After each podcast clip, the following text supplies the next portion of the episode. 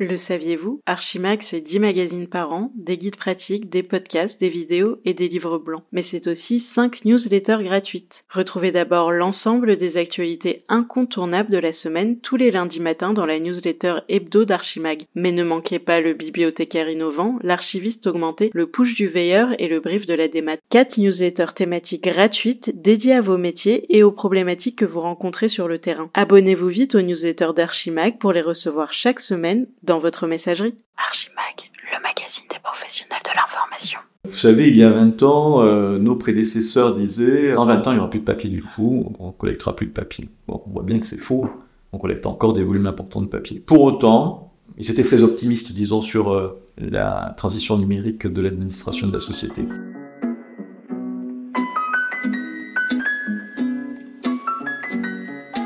Diplômé de l'École nationale des chartes et de l'Institut national du patrimoine, Bruno Ricard est conservateur général du patrimoine et aussi directeur des archives nationales depuis 2019. Au micro de Bruno Texier, il revient pour les podcasts d'Archimag sur les grands projets des archives nationales. Mais avec le développement exponentiel de l'intelligence artificielle, une première question se dessine. Les archivistes doivent-ils craindre pour leur métier face à la puissance de l'IA Alors, la question est légitime, on peut vraiment se poser la question, mais en fait, et là je vais reprendre euh, les propos qui ont été tenus par Jean-François Moufflet, qui est conservateur en chef des archives nationales, qui pilote ce sujet-là, ce dossier-là ici, et qui était au congrès d'Abu Dhabi, un congrès international des archives, euh, auquel j'ai participé aussi. Et il expliquait que dans le contexte actuel où euh, il y a beaucoup de fausses informations qui sont créées, de fausses œuvres d'art, vous pouvez s'interroger effectivement sur l'IA appliquée aux archives, et se demander aussi si mais un jour on va pas nous dire qu'on n'a plus besoin d'archivistes parce que l'IA peut tout faire. Mais en fait, l'IA toute seule ne peut pas fonctionner toute seule. Comme je le disais, il faut qu'il y ait un entraînement, c'est-à-dire qu'il faut qu'il y ait déjà des humains qui lui apprennent euh, à déchiffrer correctement des documents. Or, euh, ben, les archivistes, euh, ils sont paléographes, ils savent lire le temps médiéval pour certains d'entre eux, ils savent lire l'ancien français, ils comprennent également des termes anciens qui n'existent plus. Euh, métiers anciens par exemple, ou euh, des termes juridiques qu'on trouve dans les actes du XVIIe ou XVIIIe siècle. En fait, il y a toute cette expertise, cette compétence euh, académique acquise dans les études, à l'université, à l'école des chartes, qui ne pourra jamais être remplacée par l'intelligence artificielle. Donc non, on n'a pas de crainte, en tout cas pas dans notre domaine. Dans d'autres secteurs, je comprends tout à fait qu'il puisse y avoir des craintes, puisque l'IA peut créer de la fausse information, du faux visuel, euh, mais bien au contraire, les archives sont là pour euh, apporter euh, l'information réelle d'un événement, de l'existence d'un personnage, de l'existence de propos prononcés par un personnage. Ça, c'est ce que peuvent apporter les archives. Alors ce sujet, effectivement, on le, on, le, pratique depuis quelques années maintenant. On le pratique pour nous aider à faire de la reconnaissance automatique d'écriture manuscrite, ce qu'on appelle le HTR. Je vais vous donner euh, quelques exemples, surtout un exemple. On a euh, nos instruments de recherche, ils sont euh, pour l'immense majorité d'entre eux en ligne, accessibles en ligne, dans la salle de lecture virtuelle. notre SLV peut, en tapant des mots-clés, tomber sur l'instrument de recherche de tel fonds d'archives, archives publiques, archives privées, etc. Mais on peut croire a priori que tout est dans la salle de lecture virtuelle, mais en fait, il y a beaucoup d'instruments de recherche qui ne sont pas encore euh, digitalisés, qui existent sous format papier encore, qui sont parfois manuscrits, parce qu'on a beaucoup d'instruments faits dans les, par les générations d'archivistes antérieures, hein, 19e siècle, 20e siècle. Et c'est le cas notamment au département du Moyen-Âge de l'Ancien Régime, le démarre, pour lequel il y a encore, il y avait encore 600 000 fiches et pages de description de documents du Moyen Âge de l'Ancien Régime. 900 000. Donc, il y a deux hypothèses, deux possibilités si on veut que ça soit accessible au public, ces documents descriptifs. Soit on euh, fait faire par l'équipe qui fait une transcription, donc il va passer des jours, des jours, des jours, des années hein, à, transcrire euh, ces fiches manuscrites. Soit euh, on essaie de faire fonctionner une machine qui va elle-même transcrire ces documents. Alors ça va pas, c'est pas tout seul, c'est-à-dire quand on parle d'IA, on a le sentiment qu'on appuie sur un bouton et que tout de suite on a un résultat. Euh, mais en fait, dans le cas du HTR, il nous faut d'abord entraîner la machine, c'est-à-dire que euh, euh, il y a d'abord de très très nombreux documents qu'il nous faut nous-mêmes transcrire pour habituer la machine à reconnaître les lettres, reconnaître les mots, reconnaître la structure des documents. donc il y a une part de travail humain qui est très importante au départ. Et après, peu à peu, la machine améliore euh, ses performances et on arrive à un taux de transcription de qualité qui va dépasser les 90%. Et donc ça nous permet d'avancer beaucoup beaucoup plus vite, puisque là où il faudrait des années et des années, il nous faut trois fois, quatre fois, cinq fois moins de temps grâce au recours à l'intelligence artificielle. Le système d'information archivistique et puis également un volet conservation avec un département de la conservation, un département de l'image et du son pour la numérisation par exemple. Et donc on a estimé que euh, le nouvel intitulé euh, était plus euh, révélé de manière plus exacte, plus fidèle le contenu de l'émission. On y a ajouté quand même un service qui n'existait pas jusqu'alors, qui est le Lab des archives, laboratoire des archives, et qui euh, fait de l'innovation en matière numérique, notamment sur la question des référentiels ou de la description. On est entré depuis longtemps dans le domaine du numérique. Là, ça l'affirme davantage par l'intitulé de la direction, mais on y est depuis très longtemps puisque euh, avec le projet, le programme Constance, qui a été développé à Fontainebleau, on collecte des archives numériques euh, depuis les années 80. On est parmi les premiers à avoir collecté des archives nativement numériques, et c'était des bases de données, notamment de l'INSEE, collectées à cette époque. Euh, donc non, le numérique n'est pas nouveau chez nous. Par contre, il prend de plus en plus de place. En mai dernier, les Archives nationales ont dévoilé la plateforme Girophare, génération d'instruments de recherche et d'outils participatifs historiques aux archives par recueil d'éléments structurés. Bruno Ricard nous explique de quoi il s'agit. Alors Girophare, c'est une plateforme collaborative de transcription et d'indexation collaborative. Alors moi, j'ai longtemps exercé un archive départemental, aux archives de l'Ouest pendant 13 ans, et un archive de le réseau départemental des archives. Le collaboratif euh, a été développé assez rapidement, de manière plus ou moins euh, poussée, hein, bien évidemment, en fonction des moyens, des appétences des uns et des autres. Mais il y avait par exemple euh, pour nous un, un département modèle qui était la Vendée, puisqu'ils sont allés bien au-delà même de la transcription et de l'indexation, puisqu'ils ont même créé un dictionnaire collaboratif des Vendéens, des communes de Vendée, de Vendée. Et aux archives nationales, on a développé, euh, dans les années 2015, 2016, 2017, quelques projets collaboratifs, par exemple sur les ponts et chaussées, euh, sur une enquête sur les écoles, mais sans qu'il y ait un outil euh, développé, facilement accessible, facilement utilisable. Donc c'était fait avec des tableaux qui étaient envoyés à des euh, volontaires, qui, se, qui étaient quelques dizaines de volontaires. Hein. Quand on a réfléchi à notre nouvelle stratégie d'établissement, j'ai souhaité qu'on développe le collaboratif et surtout qu'on mette à disposition de nos usagers qui le souhaitaient, des bénévoles qui le souhaitaient, un outil facile d'accès et avec des corpus très diversifiés. Et on propose donc des corpus qui vont être plus ou moins, euh, plus ou moins accessibles. Donc, euh, selon son niveau, on peut choisir, par exemple, d'indexer le fichier des émigrés de la Révolution française, celui des ecclésiastiques catholiques de la Troisième République, ou entrer dans des choses un peu plus compliquées, comme les arrêts du Conseil d'État. En application du RGPD, on ne peut pas réclamer trop d'informations, comme vous le savez, sur les, à la fois nos lecteurs et, et nos internautes, mais en nombre, on a dépassé les 300 bénévoles. Donc 300 euh, bénévoles, et pour certains des corpus, on est arrivé à plus de 30 ou 40% du taux de couverture de l'indexation. Donc ça veut dire que ça fonctionne et on envisage de mettre à disposition de nouveaux corpus.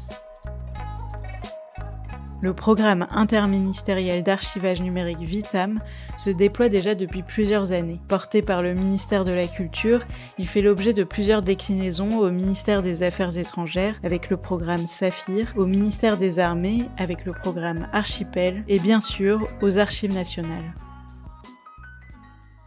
Donc chacun a développé son application. Nous, c'est ce qu'on a appelé le programme Adamante, euh, qui a été inclus dans le système d'information archivistique, dans le SIA. Projet s'appelle Saphir aux affaires étrangères et Archipel au ministère des Armées. Donc aux archives nationales, Adamante a été ouvert en 2018, fin 2018. Donc on a commencé à gérer des versements d'archives bâtiments numériques et on continue à en collecter euh, régulièrement et on développe euh, évidemment cette fonction-là puisque il faut absolument qu'on passe à l'échelle.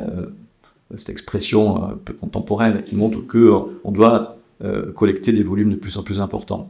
Mais pour vous donner quelques exemples de ce que nous collectons, euh, on collecte de plus en plus de messageries électroniques.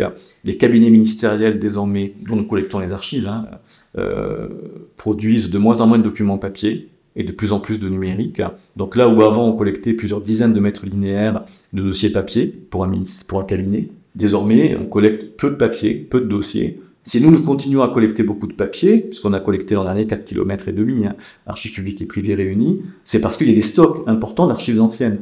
Mais aujourd'hui, les grandes procédures numériques, on a collecté par exemple la matrice cadastrale de la France entière, puisque quand elle était sous format papier, elle était départementale, c'était géré au niveau départemental et donc concerné aux archives départementales. Depuis que c'est numérique et que central, les données sont toutes centralisées à la Direction générale des finances publiques, à Bercy, c'est aux archives nationales de collecter et plus aux archives départementales. Et là, on a collecté euh, euh, des volumes très importants de données de matrice cadastrale.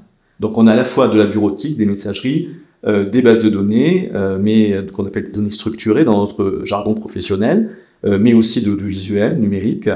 On collecte par exemple les enregistrements du visuel des procès de crimes contre l'humanité et de crimes pour actes de terrorisme. Les procès qui se sont déroulés l'an dernier euh, pour euh, les attentats de Charlie Hebdo, euh, de l'Hypercacher et du 13 novembre ont été enregistrés pour documenter l'histoire et on a déjà euh, reçu les, enregistrements, qui sont numériques évidemment. En 2021, les archives nationales ont présenté une première mondiale, l'archivage sur ADN. Mais est-ce que cette révolution de stockage a-t-elle une chance de devenir opérationnelle un jour? Réponse. Je l'espère, je l'espère, c'est-à-dire que là c'était vraiment une preuve de concept une expérimentation déjà pour euh, prouver que, démontrer qu'on pouvait stocker de l'information sur l'ADN, sachant que l'ADN c'est très durable. Euh, de l'ADN de mammouth euh, peut être déchiffré aujourd'hui, même si le mammouth est mort il y a 700 000 ans. Donc c'est très très durable. Et c'est très durable quelles que soient les conditions climatiques. C'est-à-dire, ça peut être au froid, au chaud, c'est très très résistant. Et ça ne nécessite aucune énergie pour être conservé. Donc euh, l'intérêt est, formidable évidemment, puisque euh, ça répond à, plusieurs des enjeux hein, de la société contemporaine et puis des enjeux des archives en général. C'est d'une part euh, la transmission génération future sur le temps très très long. Donc ça, la case, on la coche. Hein. Et puis par ailleurs, on sait bien qu'il faut être sobre également de point de vue énergétique. Or, les données numériques, comme les magasins d'archives climatisées, ça coûte cher en énergie. Donc là, on a un support qui ne coûte rien, euh, ça coûte en développement. Euh, après, il y a une opération pour le rendre lisible, évidemment. Euh, donc moi, vraiment, je forme le vœu que cette technologie qui est en cours d'expérimentation se développe. Ça ne sera pas dans quelques années, hein. mais si dans 20 ans, 30 ans, ça devient industriel, ça nous permettra d'avoir ce qu'on appelle du stockage à froid, très efficace, très efficient, en complément d'autres modes de conservation. Ça ne veut néanmoins pas dire que ce qu'on stockera sur ADN, on le détruira on va jamais détruire des originaux, parce que si on a décidé de collecter, euh, c'est bien parce que l'original aussi a un intérêt. Mais par contre, ça sera une duplication de sécurité dès lors qu'on est sur des documents matériels. Et s'il s'agit de données numériques, on aura quand même toujours, je pense, un stockage à chaud, ne serait-ce que pour y accéder tout de suite. Euh, mais on aura cette euh, conservation de sécurité sur ADN qui nous permettra euh, d'être sûr que dans 100 ans, 200 ans, 300 ans, euh, les documents seront toujours accessibles. Le site des Archives nationales de Pierrefitte-sur-Seine est l'un des plus grands bâtiments d'archives au monde avec une capacité de 358 km linéaires. Pour autant, l'extension du site prévue pour 2040 doit désormais être construite dans des délais plus rapprochés, signe que la collecte d'archives papier ne faiblit pas. Vous savez, il y a 20 ans, euh, nos prédécesseurs disaient en 20 ans, il n'y aura plus de papier du coup, on collectera plus de papier. Bon, on voit bien que c'est faux, on collecte encore des volumes importants de papier. Pour autant, ils étaient très optimistes, disons, sur euh, la transition numérique de l'administration de la société. Si on collecte beaucoup de papier encore, c'est parce qu'il y a des stocks très importants dans les administrations et surtout en ce qui nous concerne, nous, chez les opérateurs, puisqu'on collecte à la fois les archives de l'État central donc des ministères, euh, de la présidence de la République, euh, des services Premier ministre, donc tous les ministères, à l'exception de trois, affaires étrangères, armées et tout ce qui est ministère économique et financier, qui est un centre d'archives dédié spécifique euh, en région parisienne. Mais au-delà de ce, périmètre-là, on collecte aussi des archives des grands opérateurs de l'État, Office national des forêts, Institut géographique national, euh, INRA, INRAE, voilà, donc, euh, et Météo France, eux euh, n'ont pas beaucoup versé. Météo France, si, mais en tout cas, certains n'ont pas beaucoup versé. Donc, il y a des stocks très importants, il y a encore des kilomètres linéaires dans ces, dans ces établissements-là. Ce qui explique pourquoi on va collecter encore du papier pendant 10 ans, 20 ans, 30 ans. Mais moi, je suis persuadé, effectivement, que peu à peu, la courbe va être, va être décroissante et que les deux courbes vont se croiser. C'est-à-dire que la courbe du numérique va augmenter de manière assez vertigineuse et la courbe du papier va peu à peu se tasser. Là, on collecte entre 4 à 5 km d'archives nouvelles chaque année, papier, euh, et plusieurs téraoctets de données. Euh, je pense que dans 15 ans, on collectera plus qu'un kilomètre à 2 km d'archives, ce qui veut dire que cette extension de 100 km va être suffisante pour plusieurs décennies. Comment évolue la fréquentation des archives en ligne et dans les salles de lecture? Pour Bruno Ricard, des tendances et des pratiques se dessinent. La fréquentation en ligne se, maintient à un bon niveau. Euh, euh, il n'a pas été cru pendant la crise épidémique, mais c'est le cas, c'est un cas général. La fréquentation sur site, euh, on a connu un trou d'air, évidemment, puisque les salles de lecture étaient fermées une partie des années 2020-2021 si elle n'était pas fermée, puisque c'est en 2020 qu'on a fermé à deux reprises, en 2021 on était ouvert, mais avec des horaires qui étaient euh, réduits euh, et avec des quotas de communication qui étaient réduits également. Ça, ça a beaucoup varié en fonction euh, des différentes phases de la crise épidémique. La très bonne nouvelle, c'est que la fréquentation des salles de lecture est revenue à son niveau d'avant crise épidémique. Donc on est euh, à peu près à 120 000 cartons et registres communiqués en 2022. C'était le niveau à quelques milliers d'unités près de 2019. Et c'est le niveau qu'on a depuis des années. C'est-à-dire qu'il euh, y a eu la, chute en 2020-2021, mais sinon il y a une très grande linéarité, c'est-à-dire que on est euh, entre 7 000 et 10 000 chercheurs différents chaque année, en cumulant les deux sites de Paris et de Pierrefitte et sur 100 à 130 000 cartons, dossiers, registres communiqués. Moi, je suis convaincu que euh, les usagers euh, consentiront de moins en moins à se déplacer pour diverses raisons.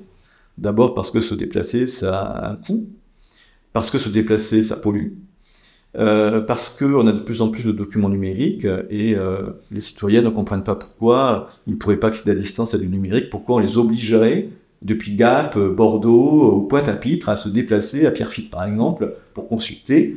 Donc ça, je suis convaincu qu'il faut de ce fait-là qu'on s'adapte aux usagers. Ce pas l'inverse, pas les usagers à s'adapter à nous, c'est aussi à nous de nous adapter aux usagers. En tout cas, il faut qu'ils nous rencontrent. La première réponse que les archivistes euh, ont, euh, ont donnée, et depuis longtemps maintenant, hein, c'est la numérisation. Nous avons aux archives nationales 14 millions de fichiers images issus des programmes de numérisation, dont 11 millions sont accessibles en ligne dans la salle de lecture virtuelle. Et un archive départemental, c'est des volumes euh, beaucoup plus considérables encore si on les cumule tous. Mais un service d'archives départemental, dans la, moyenne, hein, il a au moins 4 à 5 euh, millions euh, de fichiers images. Aussi. Donc vous voyez que on a, nous on a beaucoup d'images issues de programmes de numérisation, mais c'est le cas aussi dans le réseau. Mais tout ce qui est numérisé ou numérique, même communicable librement au regard du Code du patrimoine, ne peut pas nécessairement être diffusé sur Internet. Le RGPD, donc le Règlement général sur la protection des données, nous interdit de diffuser sur Internet euh, des documents qui comportent des données à caractère personnel sensible. Il y a même des documents de la Seconde Guerre mondiale, euh, de l'après-guerre, euh, qui ne sont pas encore diffusables, même s'ils sont communicables. C'est toujours un peu compliqué pour le public de comprendre cette nuance entre communicabilité et diffusabilité, mais en tout cas, c'est une contrainte juridique forte et on a décidé de ce fait d'ouvrir un service d'accès sécurisé à distance. Euh, donc on ne diffuse pas sur Internet, mais un lecteur peut, depuis chez lui, se connecter, s'authentifier via France Connect et accéder à des instruments de recherche et à des corpus euh, numérisés qui sont communicables mais pas diffusables. C'est opérationnel depuis juillet et on a déjà les statistiques d'usage de ce service. En juillet et août, il y a 600 comptes qui ont été créés. Merci à tous d'avoir suivi ce podcast réalisé par Bruno Texier, monté par Sivagami Casimir et produit par Archimag. N'oubliez pas de vous abonner pour ne manquer aucun épisode. À bientôt!